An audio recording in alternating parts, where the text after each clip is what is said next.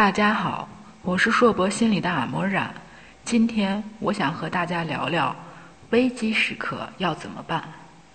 一九六四年三月，在纽约州皇后区的马路上发生了一起凶杀案件，一名二十多岁的女性凯瑟琳被人当街杀害。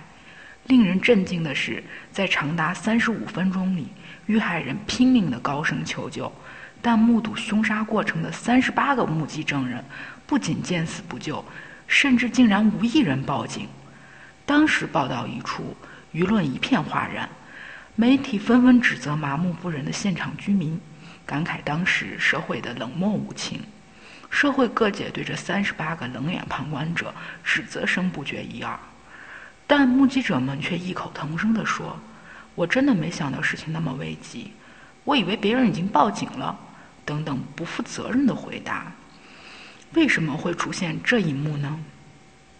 带着对这一现象的疑问，达利和拉塔纳设计了一个模拟该事件的心理实验。实验被伪装成测试都市生活适应度的调查。参试学生们被要求独自坐在互相隔离的装有麦克风和扬声器的房间里，并用两分钟的时间倾吐在纽约大学生活的不便之处。实际上，扬声器发出的声音并非隔壁同学的声音，而是事先准备的录音。在播放了一段时间大学生活故事后，会突然传出癫痫病人发作的声音。这个声音和求救声持续时约六分钟，传来咽气的声音，接着就是悄无声息。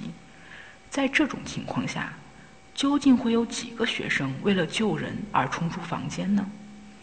实验结果显示，当察觉到只有患者和自己两个人在场时，百分之八十五的学生都会在三分钟内为救助患者挺身而出。但当感觉到除了自己以外还有四个以上可以提供帮助的人时，竟然有百分之七十的人待在了房间。这种现象被称为“旁观者效应”。当参试的人知道旁观者越多，利他责任就越分散，施以援手的时间也就越长。参加试验的学生会因为病人发出的求救声感到心慌意乱，但因为帮助人的责任扩散到了所有旁观者身上，不清楚到底该谁来采取行动，最终只能把责任推卸给别人。除了旁观者效应外，还有不确定性。的因素。假如有个人倒在街上，第一个目击者无法判定是否要施以援手，他会先观察周围人的反应。如果周围人也不知道发生了什么，也没有做出行动，他们就会继续等待。于是呢，所有的人就会默认为不需要提供任何的帮助。如果发生交通事故或其他紧急的情况，如果大家都抱有会有人来救吧的想法，干等着，极可能让事态的严重程度超过所有人的想象。如果你在真正需要被人帮助的时候，记得，与其漫无目的的喊救命，不如认准一个人求救，这可能是迅速获救的最有效的手段。